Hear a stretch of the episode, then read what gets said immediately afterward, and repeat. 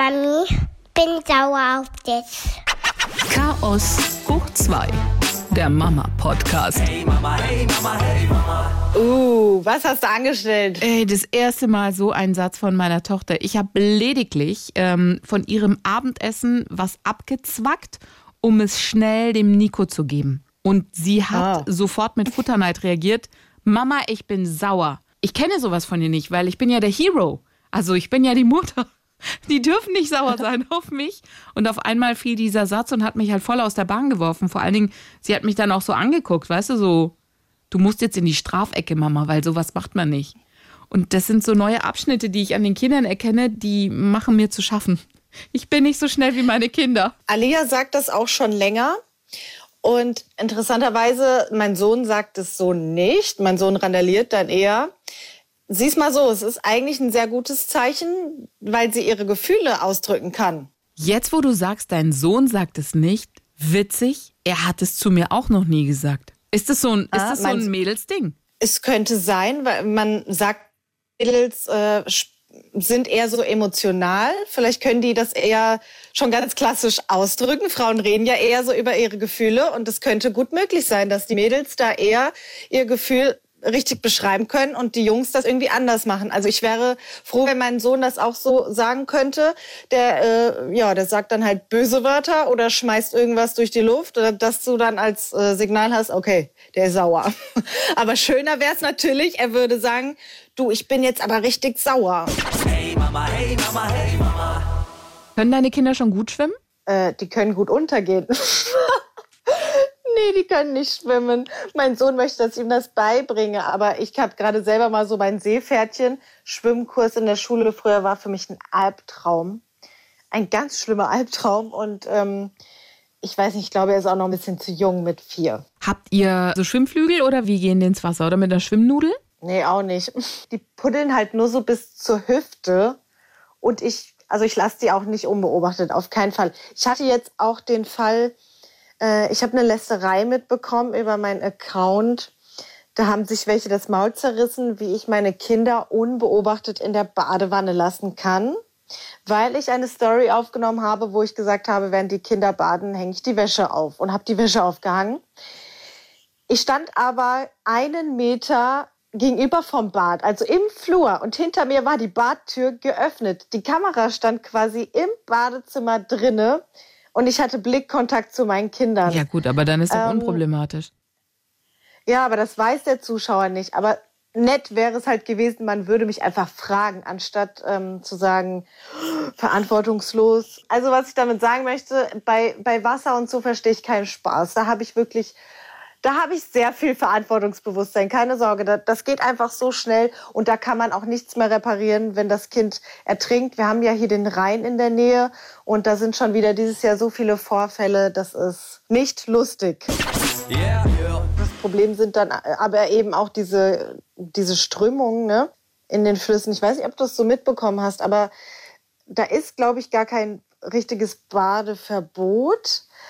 Aber man sollte auf jeden Fall nicht dort baden gehen und dann gehen die Kinder oft ein Stückchen rein und dann werden die von der Strömung mitgerissen und die Erwachsenen noch hinterher. Das ist sehr, sehr schlimm. Oh, das ist also für mich ist für mich sind so Geschichten echt. Ich habe da richtig Angst vor.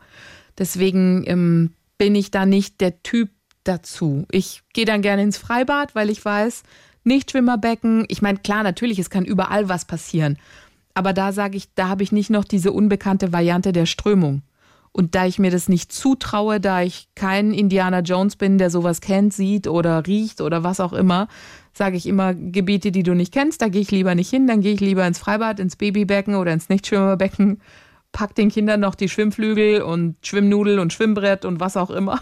Da bin ich halt echt super, super Schisser. Mm, Es ist gut, wenn man den Boden sehen kann. Das hast du halt im Freibad und das ist mir gestern nochmal so richtig klar geworden. Du weißt nicht, wo wird es tiefer. Da war auch irgendwie so, wie nennt sich das, abfallendes Ufer. Das heißt, es geht dann einfach so nach unten. Und deshalb, ich bin dann immer halt erst vor und habe das dann abgecheckt. Aber als wir dann so ein, eine schöne Strandecke hatten mit vielen Menschen, konnte man ja sehen, wo die stehen.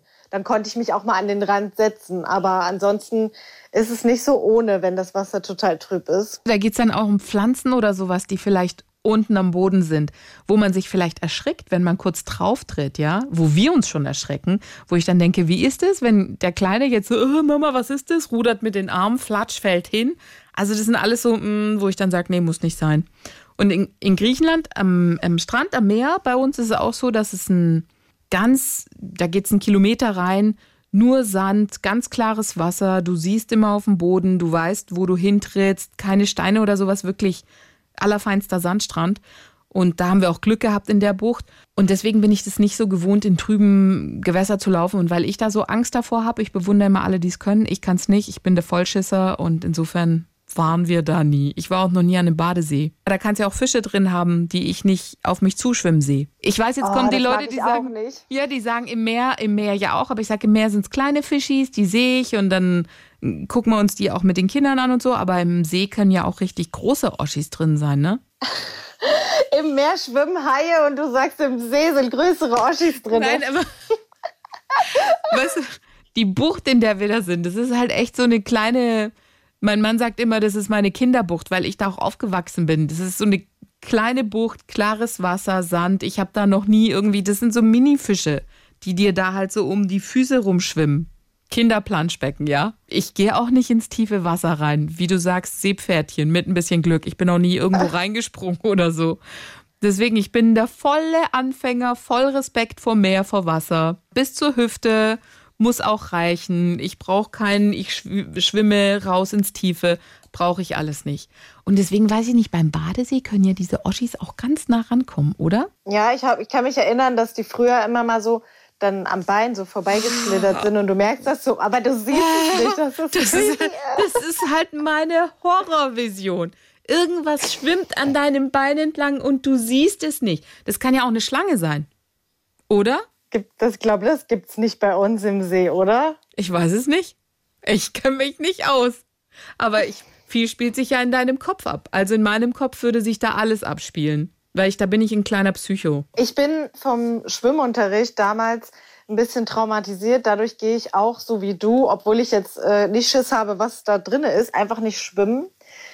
Das war bei uns sehr unangenehm damals in der Schule. Ich hatte zwei Lehrerinnen, die uns richtig gedrängt haben zu schwimmen, auch wenn wir nicht mehr konnten. Ich, ich kann mich erinnern, dass ich, ähm, ich glaube, Bronze ist das oder so, irgendwie, wo man eine halbe Stunde schwimmen muss, ich da einfach überhaupt keine Luft mehr bekommen habe und sowas und ähm, ja, zum Schwimmen genötigt wurde.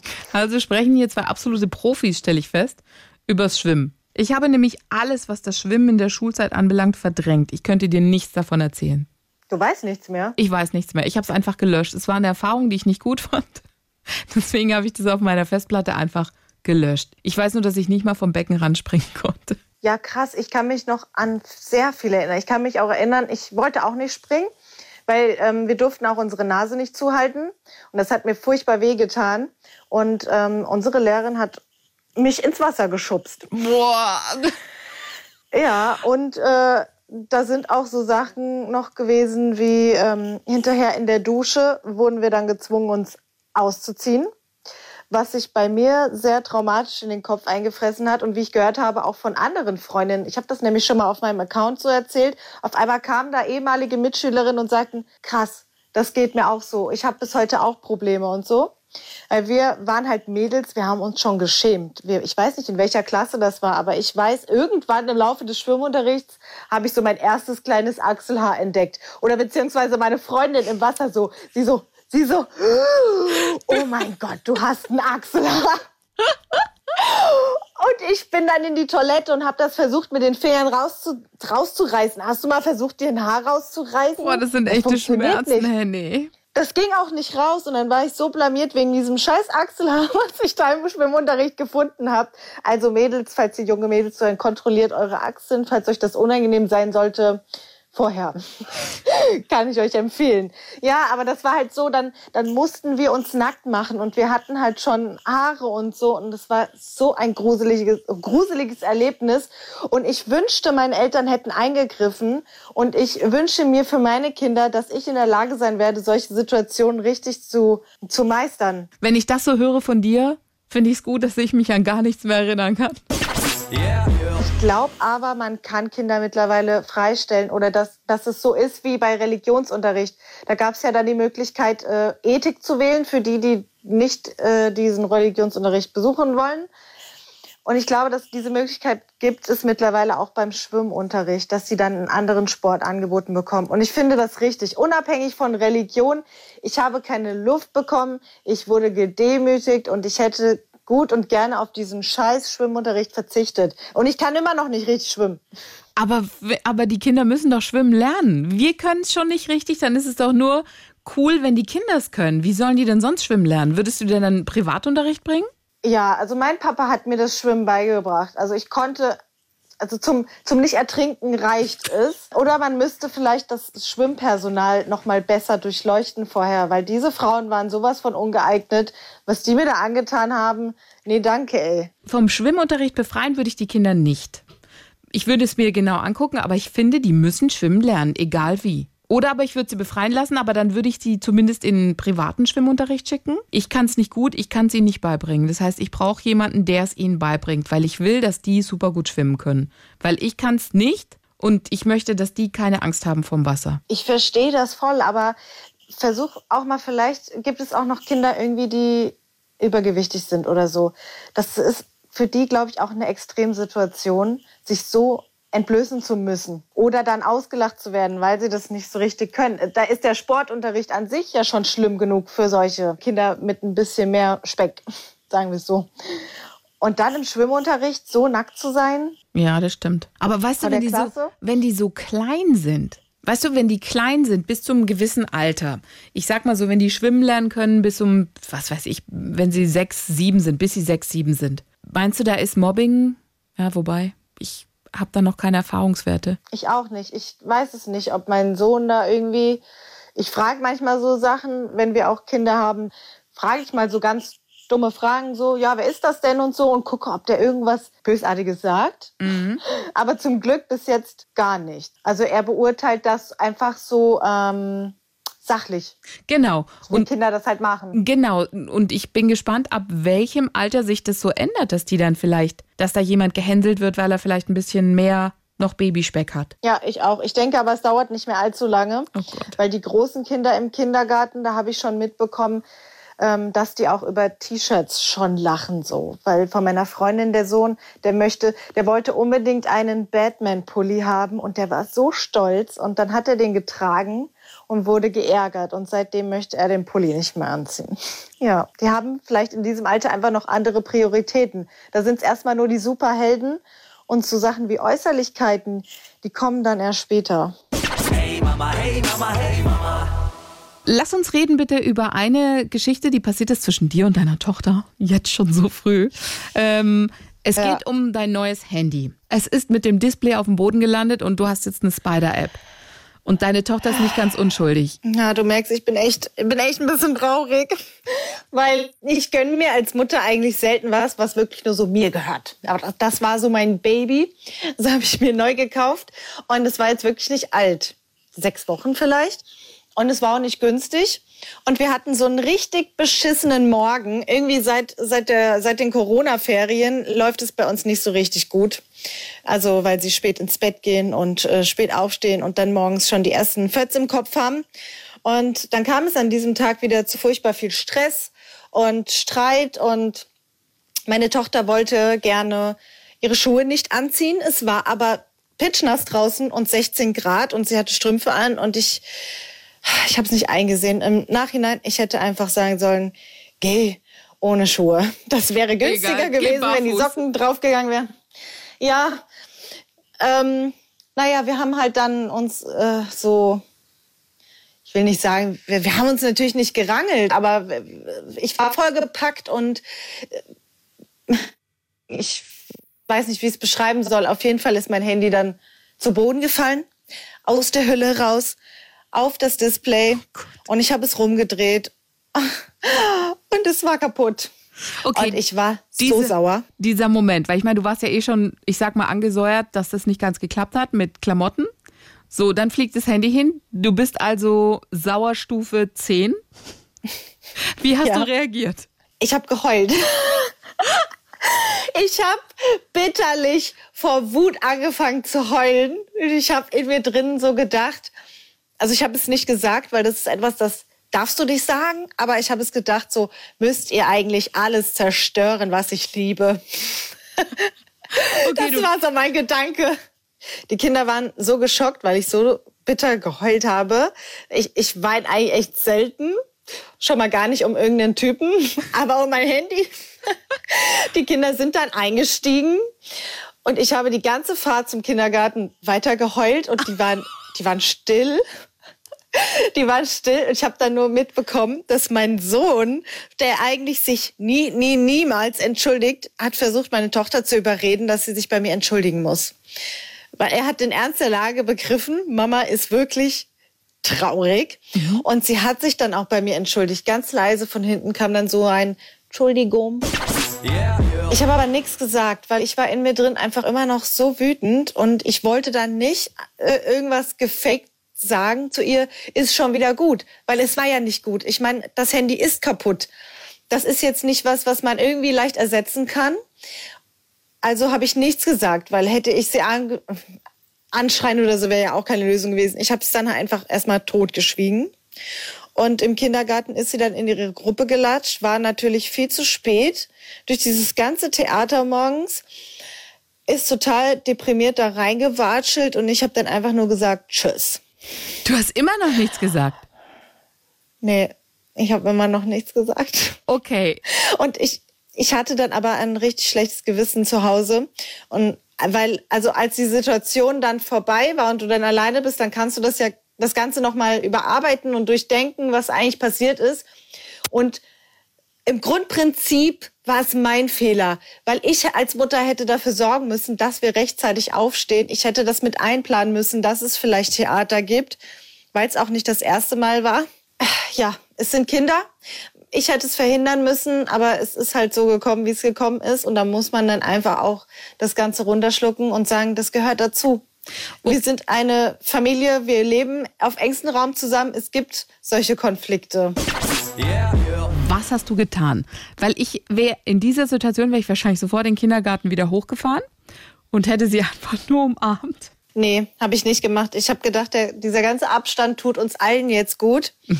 Und ähm, habe dann, als ich sie abgeholt habe, habe ich geguckt, ob sie irgendwas sagt, ob sie irgendwie deprimiert ist. Aber sie war, sie war gut drauf. Also habe ich das Ganze auch nicht noch mal großartig aufgerollt. Ich habe Später haben meine Kinder das nochmal angesprochen, so was äh, mit dem Handy ist. Und dann habe ich gesagt, es ist nicht so schlimm, es kann passieren, ich repariere das einfach.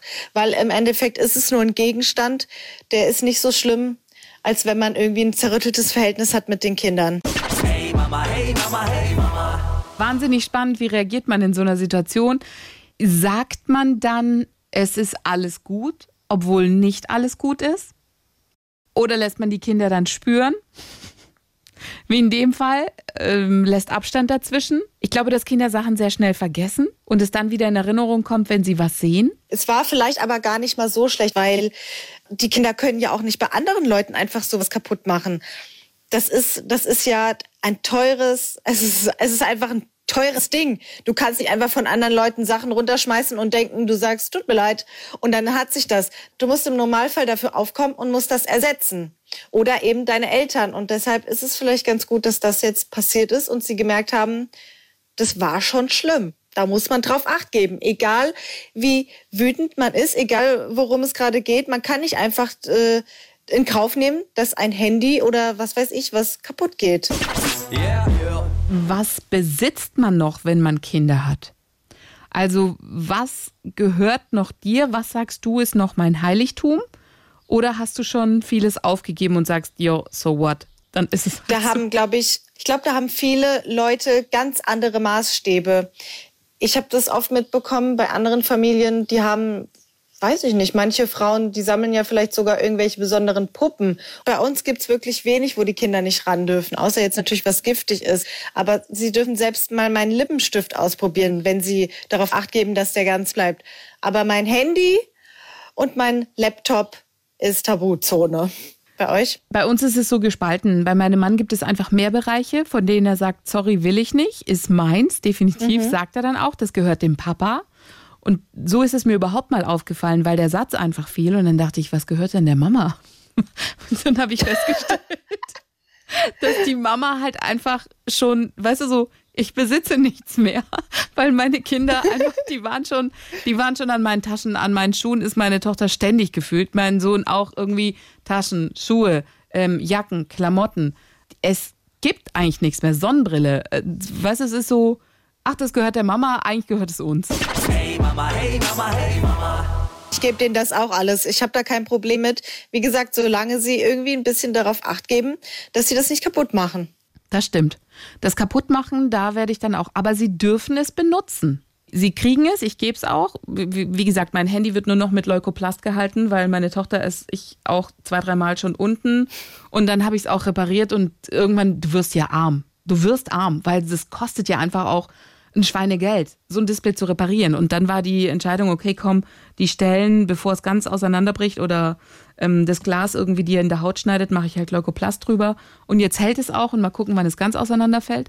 Aber ja, Schminktasche hat meine Tochter auch entwendet. Ähm, Mama, gehen wir mal zusammen durch, was ist das, was ist das, was ist jenes. Und dann siehst du halt auch vereinzelt Sachen von dir im Spielzimmer rumfliegen und denkst, Moment mal, das war mir mal ganz wichtig. Und dann habe ich auch gesagt, jo, so what? So wichtig ist es jetzt auch nicht mehr. Dann ist es halt da. Yeah.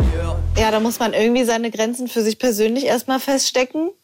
Und die sind bei jedem Menschen anders. Aber das ist auch ganz wichtig, dass Kinder lernen, die Grenzen von anderen zu respektieren. Und wenn es eben dann auch nur, in Anführungszeichen, das Telefon ist. Das ist dein Bedürfnis, das, das ist deine Sache und die, du möchtest, dass die heile bleibt. Es ist genauso, wie wenn ich den Stock, den Lieblingsstock meines Sohnes nehmen würde und würde ihn kaputt machen. Der würde ausflippen. Ganz genau. Es geht nicht Ja. um, was das jetzt gekostet hat. Es geht darum, dass es dir wichtig ist. Ja, mein Display würde übrigens 300 Euro in der Reparatur kosten. Wollte ich nur mal angemerkt haben. Hey Mama, hey Mama, hey Mama. Das war's für heute von uns und wir lassen euch alleine mit dem Tweet von Lili Marlene.